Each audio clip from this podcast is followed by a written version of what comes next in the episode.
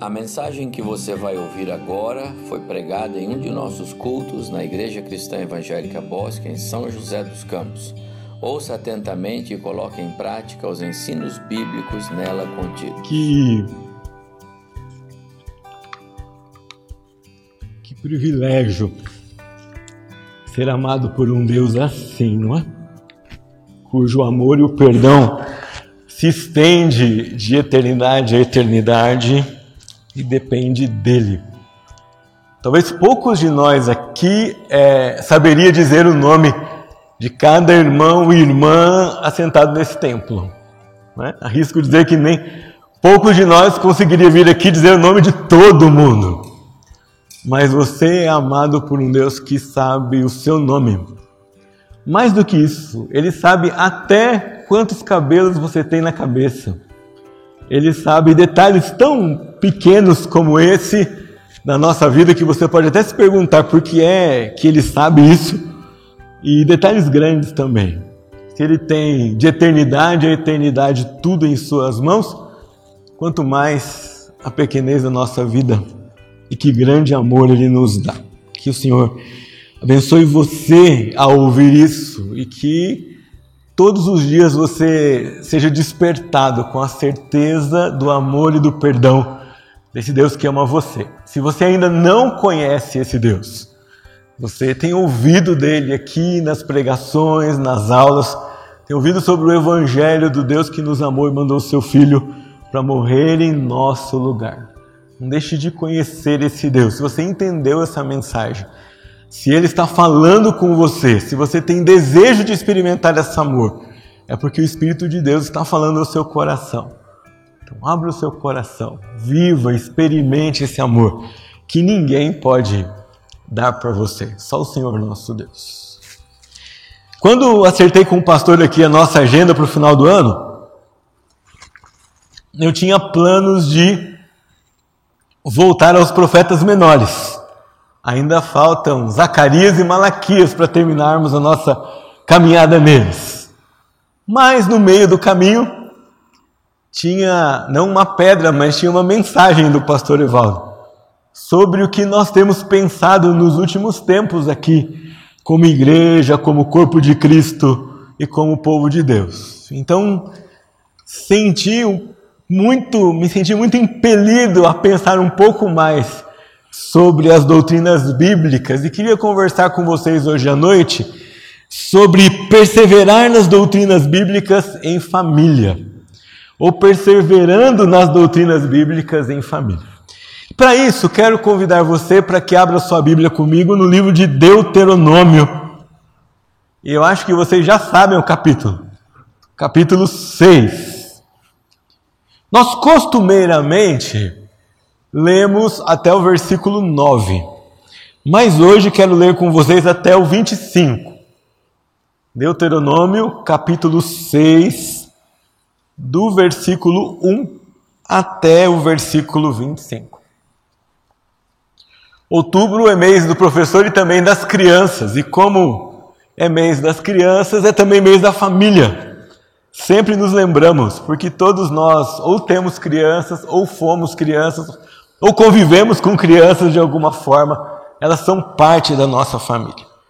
Assim como os irmãos estão, podem me acompanhar na leitura do texto da palavra de Deus. Deuteronômio capítulo 6, de 1 a 25.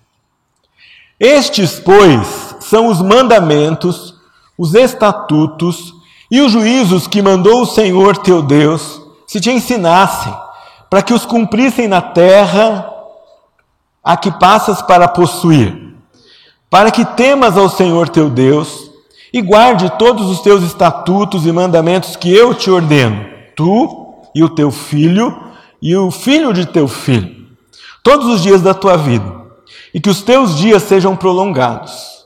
Ouve, pois, ó Israel, e atenta em os cumprires, para que bem te suceda e muito te multipliques na terra que manda leite e mel, como te disse o Senhor Deus de teus pais. Ouve Israel, o Senhor nosso Deus é o único Senhor. Amarás, pois, o Senhor teu Deus de todo o teu coração, de toda a tua alma, de toda a tua força. Estas palavras que hoje te ordeno estarão no teu coração. Tu as inculcarás a teus filhos, e delas falarás assentado em tua casa e andando pelo caminho, e ao deitar-te e ao levantar-te. Também as atarás como sinal na tua mão, e te serão por frontal entre os olhos, e as escreverás nos umbrais de tua casa e nas tuas portas. Havendo-te, pois, o Senhor teu Deus, introduzido na terra que sob juramento prometeu aos teus pais, Abraão, Isaque e Jacó, te daria grandes e boas cidades que não edificaste, e casas cheias de tudo o que é bom, casas que não encheste, encheste, e poços abertos que não abriste, vinhas e olivais que não plantaste. E quando comeres e te fartares, guarda-te para que não esqueças o Senhor que te tirou da terra do Egito, da casa da servidão. Senhor teu Deus, ao Senhor teu Deus temerás e a ele servirás, e pelo seu nome jurarás. Não seguirás outros deuses, nenhum dos deuses dos povos que houver à roda de ti, porque o Senhor teu Deus é o Deus zeloso no meio de ti, para que a ira do Senhor teu Deus se não acenda contra ti e te destrua de sobre a face da terra. Não tentarás o Senhor teu Deus como tentaste em Massá. Diligentemente guardarás os mandamentos do Senhor teu Deus e os seus testemunhos e os seus estatutos que te ordenou. Farás o que é reto e bom aos olhos do Senhor, para que bem te suceda e entres e possuis a boa terra, a qual o Senhor, sob o juramento, prometeu dar aos teus pais lançando todos os teus inimigos de diante de ti, como o Senhor tem dito. E quando teu filho, no futuro, te perguntar, dizendo, que significam os testemunhos, estatutos e juízos que o Senhor nosso Deus nos ordenou? Então dirás a teu filho: éramos servos de Faraó no Egito, porém o Senhor de lá nos tirou com poderosa mão. Aos nossos olhos fez o Senhor sinais e maravilhas, grandes e terríveis, contra o Egito e contra Faraó e toda a sua casa. E dali nos tirou para nos levar e nos dar a terra que, sob juramento, prometeu aos nossos pais.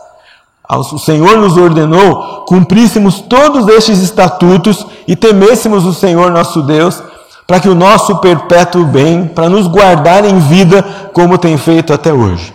Será por nós justiça quando tivermos cuidado de cumprir todos estes mandamentos perante o Senhor nosso Deus, como nos tem ordenado.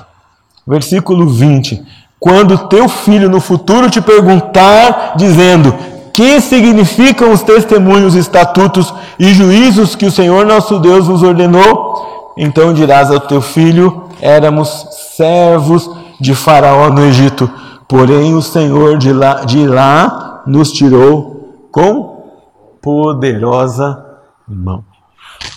Antes de nós analisarmos o texto, e na verdade essa porção vai até o capítulo 9. Se você quiser, quiser entender muito bem o capítulo 6, você precisa ler depois em casa o capítulo 7, o capítulo 8 e o capítulo 9, porque todo ele vai falar de qual é a relação do povo com as doutrinas bíblicas, com os mandamentos do Senhor. Todos esses capítulos formam um conjunto completo sobre as recomendações de Deus por meio de Moisés, de como Israel deveria proceder para perseverar nas doutrinas bíblicas. Pela graça de Cristo morto na cruz, você e eu já não temos o peso que o povo de Israel tinha de receber a salvação só se nós obedecermos. Isso Cristo já levou na cruz e ele obedeceu por nós. Então nós receberemos a bênção da vida eterna é, com, pelo, com o Senhor, do Senhor, por causa dos méritos de Cristo na cruz. Mas, porque ele morreu na cruz, e nos deu o seu Espírito, Paulo diz aos Gálatas, nos deu também a liberdade para viver em obediência. Você e eu temos escolha. Nós não somos mais escravos do pecado e nem somos mais condenados a viver em desacordo com a vontade de Deus. Você e eu, dependentes do Senhor e pelo Espírito dele que habita em nós, temos plenas condições de perseverar nas doutrinas bíblicas deixadas pelo Senhor em toda a sua palavra. Antes de voltar ao texto, eu ainda quero definir com vocês os termos que estão aqui na minha cabeça, no meu coração, quando nós vamos tratar do tema. Primeiro quero trazer a vocês a definição de família. O que é família? E gosto muito dessa definição do pastor Paul Jelly, que diz assim: a família é uma instituição essencial. Se é essencial, não pode faltar. Que produz os recursos necessários, recursos e o caráter necessários para a sobrevivência da igreja e do Estado. Quando nós pregamos aqui e expressamos nossa preocupação com o contexto atual de valorização da família, é porque ela, no plano de Deus, significa muito. É uma instituição com a qual Deus começou o mundo. Deus começa o mundo com Adão e Eva e seus filhos depois da queda, uma família. A primeira cidade que se tem notícia foi construída por uma família. Eu, toda vez que estou lendo Gênesis, fico torcendo para ser os descendentes de Abel que construam a cidade, mas não é, né? Justamente os descendentes de Caim que desenvolvem toda a urbanização daquela época. No entanto, as consequências daquela família ímpia construindo uma cidade são assassinato, violências, crimes é, mesmo em paralelo a todo o desenvolvimento que se coloca ali.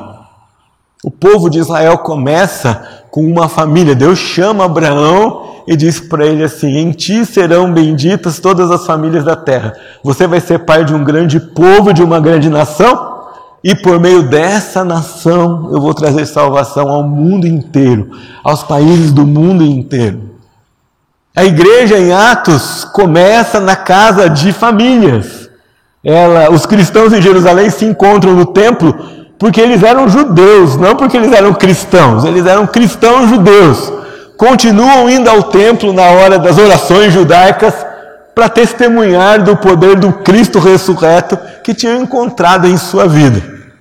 Mas a igreja cristã se reunia nas casas. Na casa da Maria, mãe de Marcos, na casa de Ninfa, e em toda casa que se abria para a pregação do Evangelho. Começava com, com as famílias. Paulini ainda afirma que educar jovens, educar crianças no contexto da igreja e da família é ainda uma atividade mais importante do que pregar o Evangelho e elaborar leis justas. Você lê essa frase e você para nesse ponto, você pergunta: será que é isso mesmo? Mas ele continua: porque sem a educação de jovens e crianças, nós não teremos quem pregue o Evangelho e não teremos quem faça leis justas.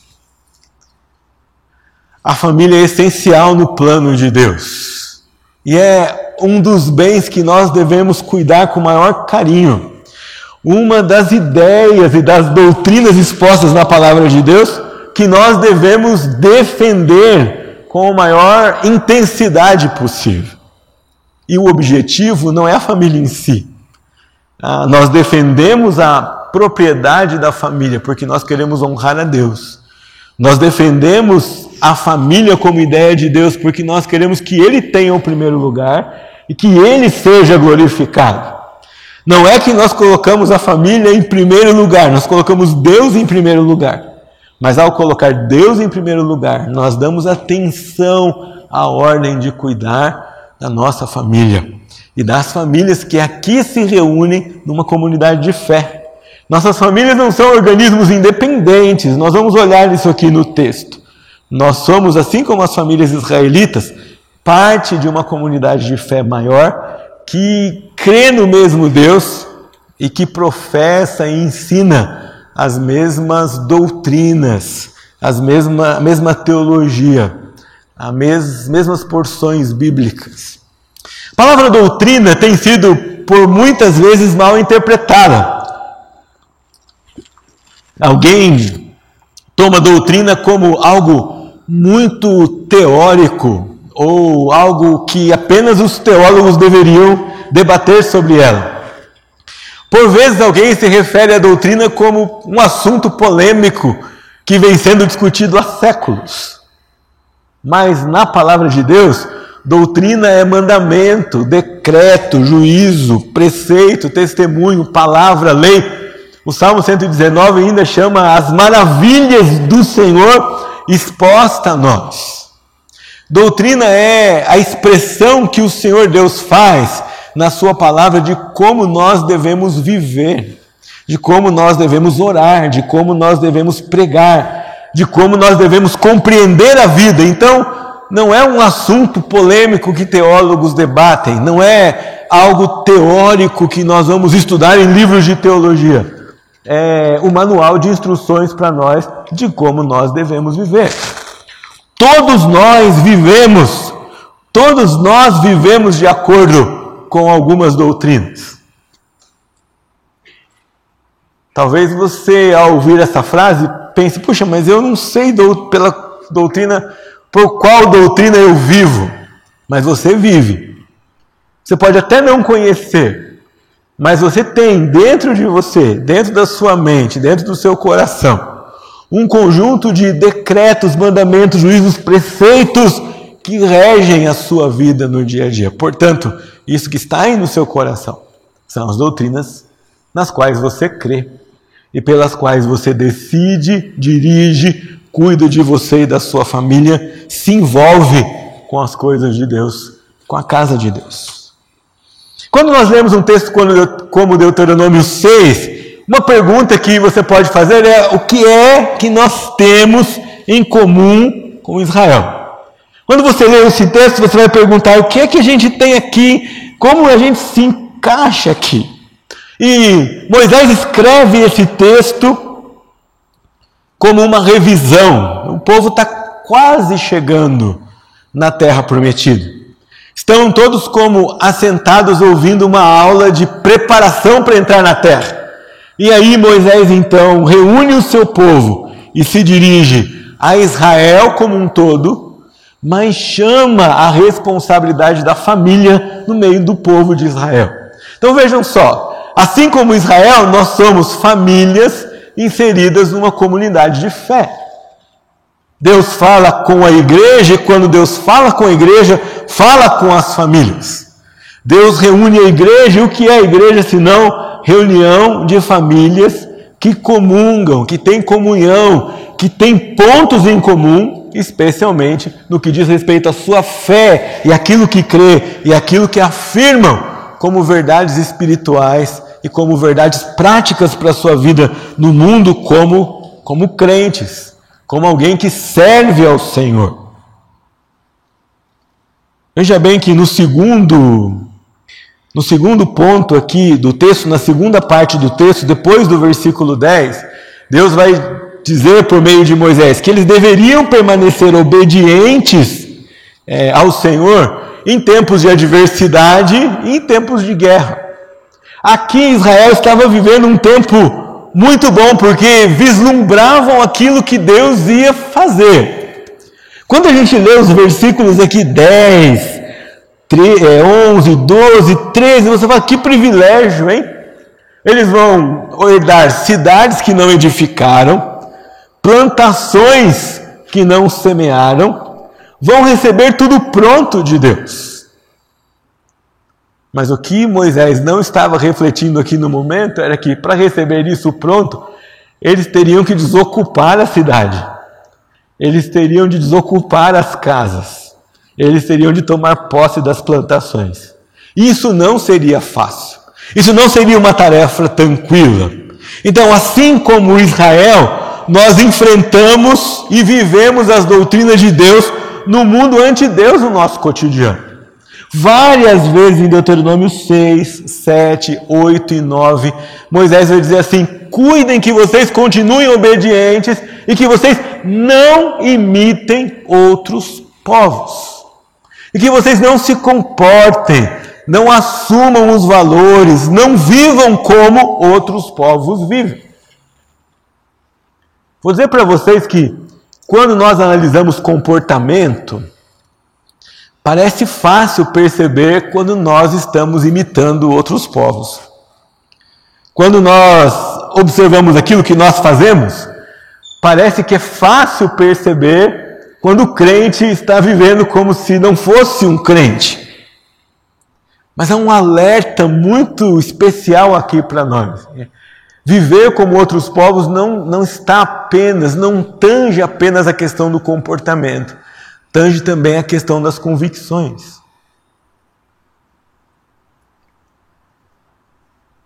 Tange também a questão daquilo que é interior. E assim como Israel, nós precisamos acender a luz vermelha do alerta para que nós estamos permitindo que tome conta de nós. Quais são as nossas convicções? Quais são as nossas certezas? Quais são as nossas crenças? O que dentro do seu mais íntimo dão suporte e fundamentam as suas decisões, o seu caminhar no dia a dia? Se você em família não perseverar nas doutrinas bíblicas, meu irmão, lá fora tem uma pressão, e não é uma pressão qualquer. É uma pressão intensa, é uma pressão poderosa, é uma pressão constante para que nós assumamos não as doutrinas da Bíblia, não as convicções do Senhor, não o jeitão de viver da contramão que o Senhor coloca aqui na Sua palavra para nós não a coragem de tomar posse daquilo que o Senhor nos dá no futuro, que é a vida eterna, peregrinando num mundo de gente que não ama a Deus. Sabiamente, o autor de Provérbios nos adverte, dizendo: sobre tudo que se deve guardar, guarde o seu coração, não venda o seu coração, não baixe a guarda, não abra a sua cabeça, não deixe entrar dentro de você algo que não é a palavra de Deus. Moisés insiste aqui. Vocês vão colocar a palavra no coração, vocês vão amar a Deus com força, com alma, com entendimento. É com o interior, é com o exterior, é com o sentimento, é com o pensamento, é com o corpo. Força é corpo, é de dentro para fora. Vocês vão inculcar nos teus filhos, vão colocar na sua mão, vão colocar por frontal entre os olhos, vão escrever nos umbrais das suas portas. Você sente a insistência do Senhor aqui com Moisés para perseverar no mundo ante Deus, nas doutrinas do Senhor, com a minha família, e se eu persevero assim com a minha família, a minha igreja persevera também nas doutrinas do Senhor, eu preciso ter firmeza naquilo que eu deixo formar, formatar, forjar o meu coração. Há uma outra perspectiva que Israel tem, nós temos, a música que vocês ouviram aqui também canta, nós temos uma perspectiva de vida geracional. Nós nos preocupamos com a próxima geração. É nosso dever nos preocupar com a geração que vem depois de nós. Eles são igreja hoje, eles não vão ser igreja amanhã. Eles são parte do povo de Deus hoje, eles estão sentados aqui ouvindo a palavra de Deus hoje. Mas amanhã eles estarão aqui pregando a palavra de Deus no meu lugar. Amanhã eles estarão cantando aqui no lugar dos irmãos que cantam. Amanhã eles estarão visitando congregações que a igreja vai plantar. Amanhã eles serão homens e mulheres que estão dispostos a sofrer vexame, vergonha, perseguição por causa do Evangelho de Cristo. Se esta geração, se nós, se você e eu, nos lembrarmos disso, e plantarmos no coração da geração que vem aí atrás de nós as doutrinas bíblicas da palavra de Deus. Vejam só, o plano de Deus se re realiza independente de nós. Aquilo que Deus vai fazer, se Ele decidiu que a igreja do Brasil vai ser perseguida, um dia vai ser. Não estou dizendo aqui que nós vamos ensinar a, a nova geração e nós vamos evitar sofrimento. Não, nós vamos ensinar a nova geração para que ela viva de acordo com as doutrinas de Deus, seja qual for o contexto que o Senhor tiver planejado para o futuro, para a vida deles, para quando eles ocuparem as posições de adultos que vão pregar a palavra de Deus. Nós temos uma preocupação geracional. Nós não nos fechamos no nosso mundo egoísta cuidando só de nós mesmos. Nós precisamos pensar o que será da próxima geração. Porque se nós não pensarmos assim, a igreja não morre, o evangelho não cessa de ser pregado, mas a influência diminui. A intensidade de como as coisas acontecem sofre. Deus levanta aqueles que vão reavivar essa geração esquecida. Mas aquilo que Deus pode fazer sobrenaturalmente não é sua preocupação, não é sua tarefa. A sua tarefa e a minha tarefa é olhar e dizer: eu tenho uma ordem, a Bíblia inteira se preocupa. Mostra para mim que as doutrinas bíblicas, que a palavra do Senhor, que o jeito nosso de viver é cultivar o coração da próxima geração para o Senhor Deus. Eu quero dizer que a sua missão mais importante como pai e posteriormente como avô. É mostrar para seu filho como é que se vive a imagem de Cristo. Eu sei perfeitamente que você é do mesmo material que eu, é pó. Eu sei também que nós somos falhos e imperfeitos. Mas nós temos um Deus que não é. Nós temos um Deus que nos perdoa quando nós erramos. E mais do que ver um pai que não erra, seu filho precisa ver um pai que se humilha diante de Deus e diz assim: Senhor, eu pequei, me perdoa. A nova geração precisa ver crentes que, diante da mesa do Senhor, como comunidade de fé, se dobram, confessam seus pecados e recebem perdão do Senhor. A nova geração precisa ver gente que prega o Evangelho, que vem aos cultos, que serve ao Senhor, que abre sua casa para aconchegar o necessitado. A palavra de Deus traz para mim e para você uma perspectiva geracional.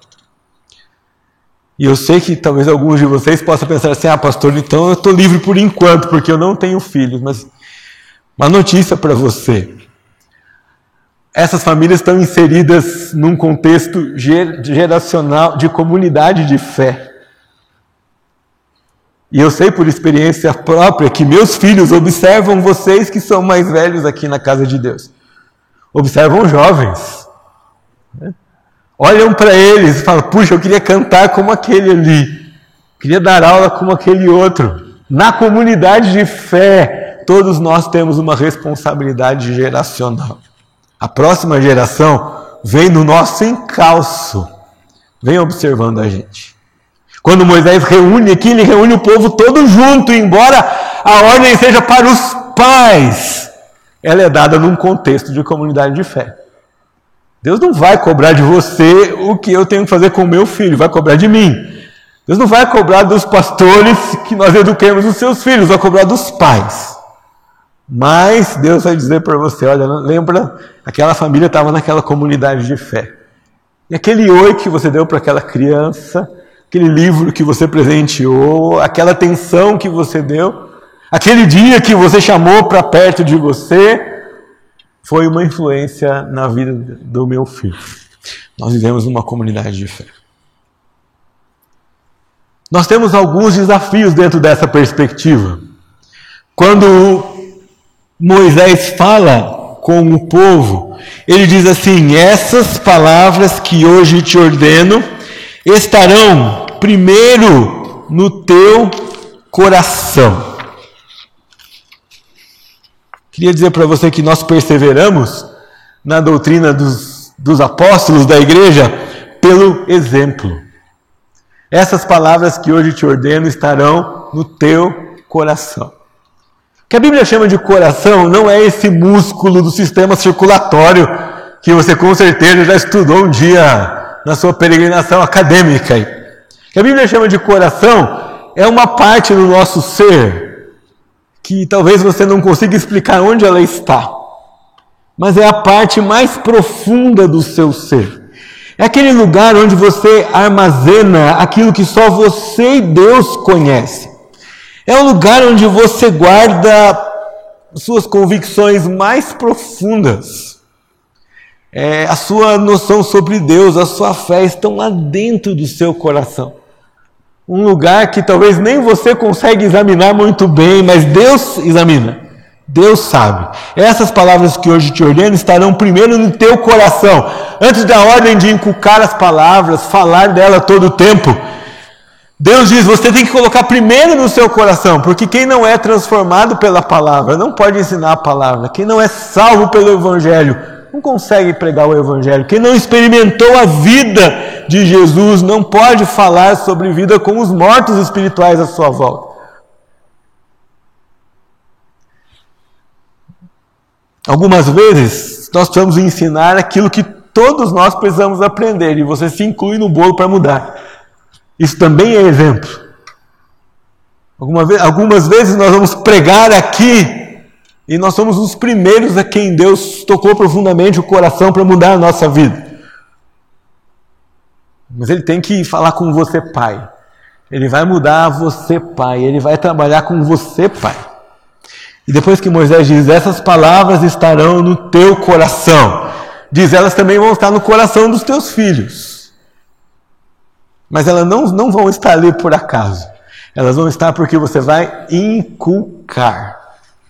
Inculcar é criar canais na mente para que a palavra de Deus entre no meio dela. Inculcar é repetir. Repetir. Podem falar o que quiser contra a memorização. Mas a minha geração foi feliz por memorizar a palavra de Deus. Nós tínhamos concurso de memorização. E veio uma onda de gente dizendo assim: ah, isso não serve para nada, mas serve para muita coisa. Memorizar a palavra de Deus, memorizar livros da Bíblia, memorizar capítulos da palavra de Deus, repetir, repetir e repetir. Puxa, pastor, mas estou cansado de ensinar a mesma coisa. Continue ensinando. Continue repetindo e confie que vai ter uma hora que o Espírito de Deus age no coração do seu filho e ele vai dizer: Ah, é isso. Eu entendi. Essa hora não é você que determina, essa hora não é você que escolhe. O seu papel não é mudar o coração do seu filho, mas o seu papel é repetir a lei do Senhor e as doutrinas do Senhor no cotidiano. Nós também perseveramos nas doutrinas bíblicas em família, na sociedade. Me chamou muita atenção nesse texto quando Moisés diz para o povo escrever a lei nos umbrais das portas. Diferente de como nós moramos hoje, a casa, a porta da casa dos israelitas era na rua. Ainda existem algumas cidades assim, não é? Você passa na calçada, você passa na porta da casa da pessoa. Então, nenhuma casa estava escondida. Significa que aquelas casas cujos umbrais registravam a verdade de Deus eram reconhecidas imediatamente. Claro que Moisés tinha em mente aqui aquela noite em que o sangue derramado nos umbrais das portas fez com que o anjo da morte saltasse aquela casa que não matasse o primogênito. Essa é a palavra hebraica para Páscoa, quando você lê ali no êxodo, Páscoa é passar por cima, é atravessar por cima, porque havia o sangue do cordeiro marcando aquela casa. Quando eu li esse texto, eu pensei, que coisa impressionante. Uma igreja cheia de famílias que marcam os umbrais das portas da sua casa com a palavra de Deus gente que dá a conhecer as doutrinas bíblicas, marcando sua vida de um jeito que outros vão perceber, que outros vão ver, que outros vão assimilar, que a atenção deles será chamada à palavra de Deus, porque essa palavra está escrita nos umbrais das suas portas. Vocês já ouviram o pastor Klaus, algumas vezes aqui nas nossas reuniões online, e ele é líder no Brasil no movimento O Mundo Precisa de um Pai. E ele aconselha a gente a fazer uma plaquinha assim, olha, e pendurar na porta da sala de casa. E a plaquinha é escrito Bem-vindo ao céu. E alguém que chegou na nossa casa um dia pensou comigo assim: que pretensão, né? Colocar uma plaquinha na porta de casa, bem-vindo ao céu. Mas a plaquinha está lá para você lembrar de que é seu papel tornar aquela casa um pedacinho do céu. A casa é o refúgio onde os nossos filhos, vindo do mundo com ideias erradas, chegam e recebem as ideias corretas. Depois, quando crescem, vêm do trabalho com seus dilemas e problemas e lutas e recebem aqui orientação, paz, consolo da palavra do Senhor. Depois casam, formam a própria família, mas continuam vindo naquele pedacinho do céu para receber conselho, ajuda, oração, abraço. Escrever a lei nos umbrais das portas. Aqui há uma casa que ama o Senhor. Aqui há gente imperfeita que serve ao Senhor. Aqui há gente que chora com os que choram. Aqui tem gente que ri com, que, com quem ri. Aqui tem pecadores salvos pela graça de Deus. Quando seus filhos no futuro perguntarem, dizendo o que significa tudo isso, você vai dizer: Nós éramos pecadores e hoje somos pecadores salvos pelo Senhor, marcados, marcados pela graça de Deus. Famílias que perseveram nas doutrinas bíblicas mostram isso, escrevem isso nos umbrais das suas portas, escrevem isso no seu rosto. Diz o texto: coloca na mão e na testa.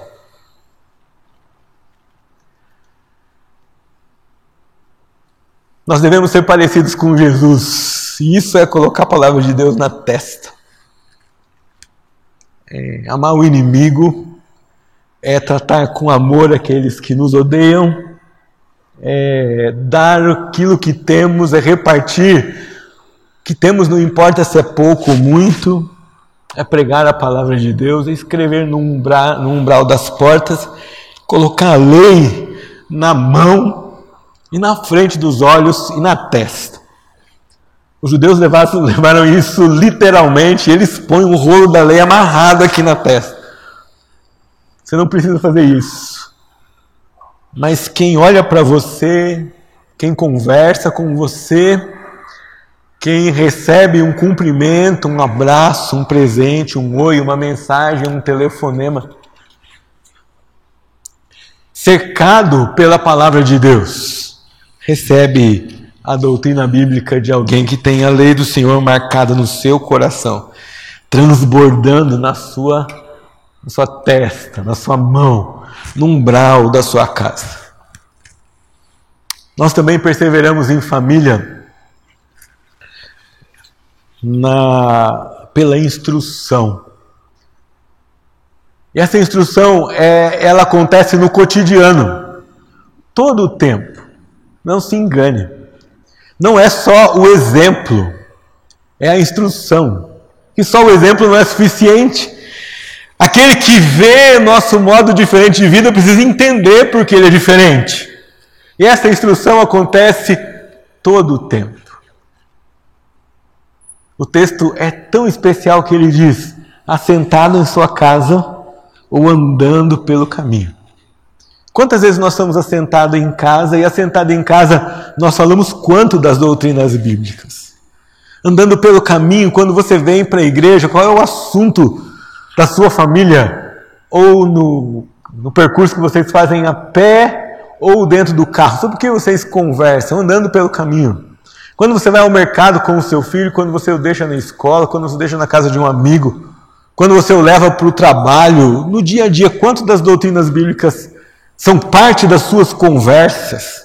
Quando o seu filho te perguntar, pai, por que é mesmo que nós vamos ali pregar o Evangelho? Você vai dizer, filho, porque nós éramos pecadores perdidos, mas pela graça do Senhor nós somos salvos. Pai, por que nós vamos no culto mesmo, meu filho? Porque nós éramos pecadores perdidos e nós vamos lá dizer a esse Senhor que nos salvou, para que todos vejam.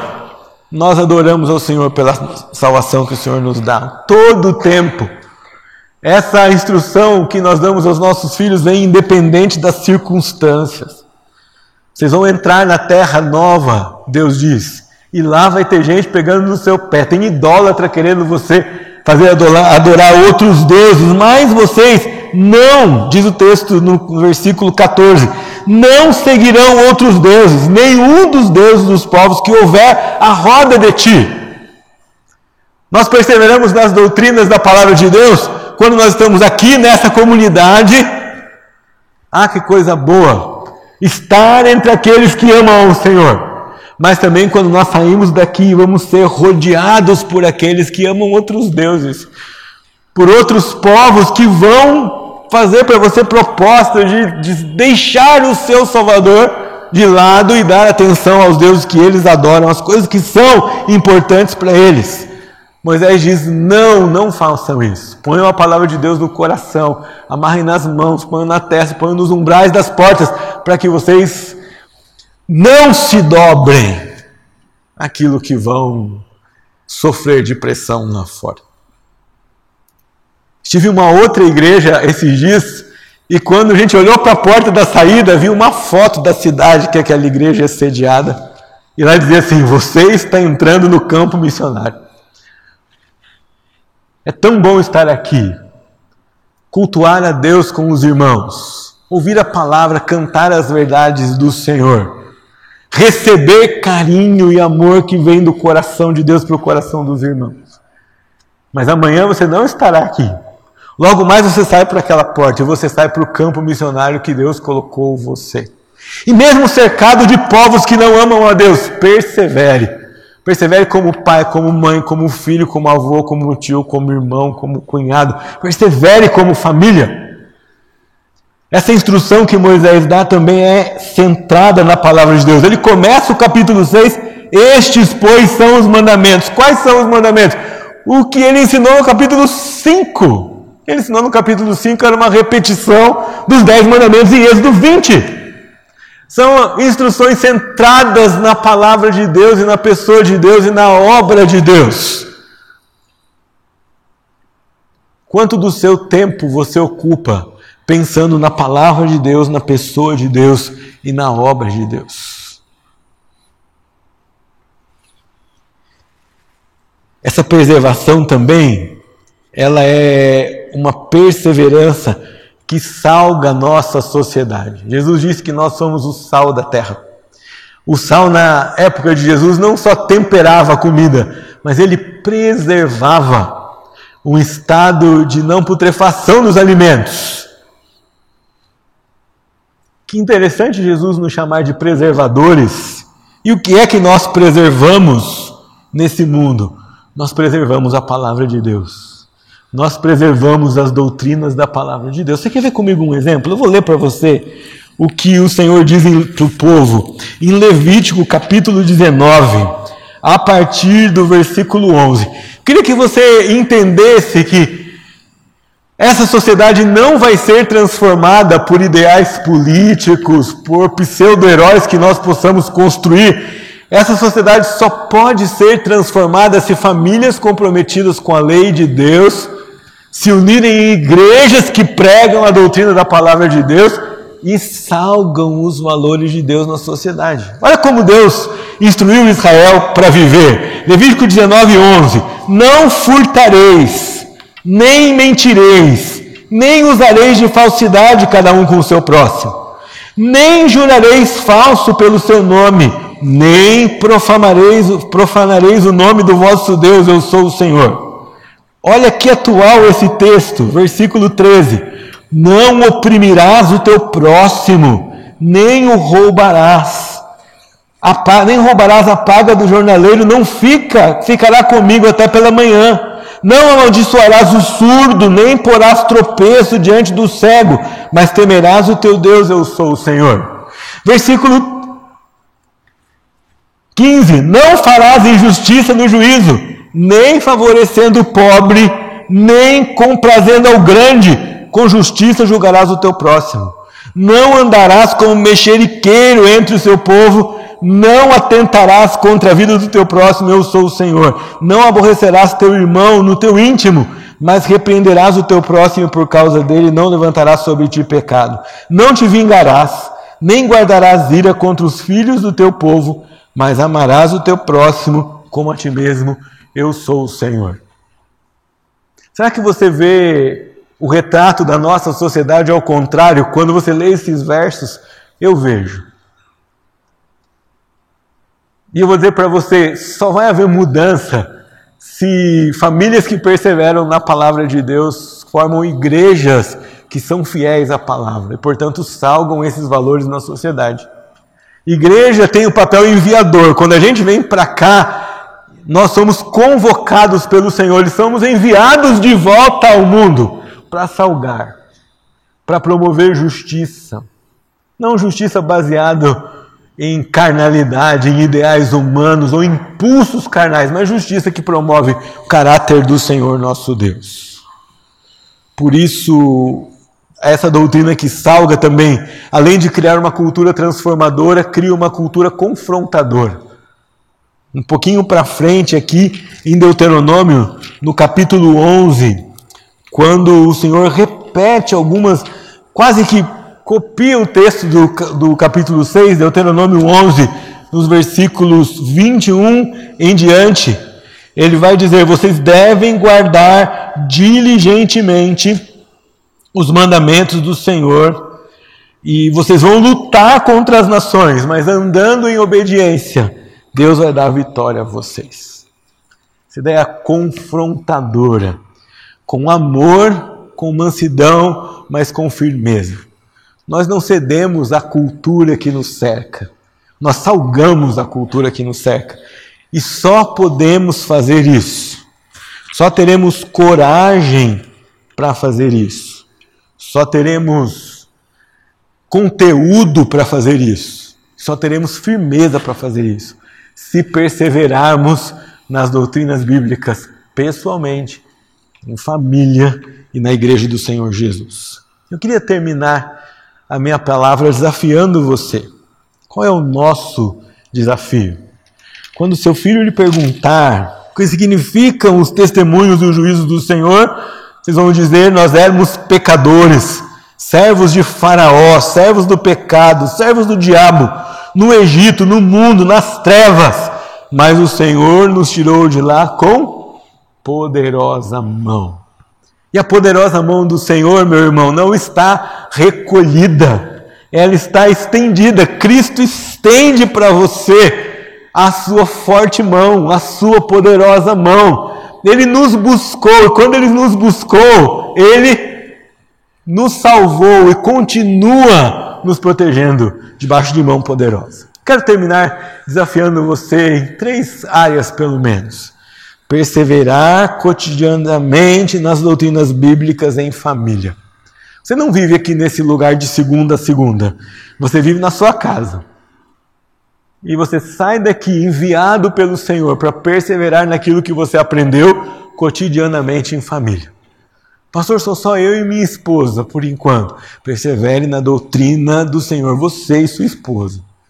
Meus filhos são grandes, eles vêm em casa algumas vezes por semana. Persevere, você e sua esposa, e os receba, e os inste, e os convença, e os convoque a perseverar também na doutrina do Senhor, cotidianamente. Persevere na doutrina do Senhor comunitariamente na igreja. Você não foi salvo para viver sozinho. A Bíblia não fala de uma mão que vaga pelo mundo, um crente que é completo em si só. Cipriano dizia, um dos pais da igreja, Cipriano dizia que aquele que tem Deus por pai deve ter a igreja por mãe. O que ele queria dizer com isso? Que é inseparável a vida na comunidade de fé, da vida com o Senhor que nos salvou.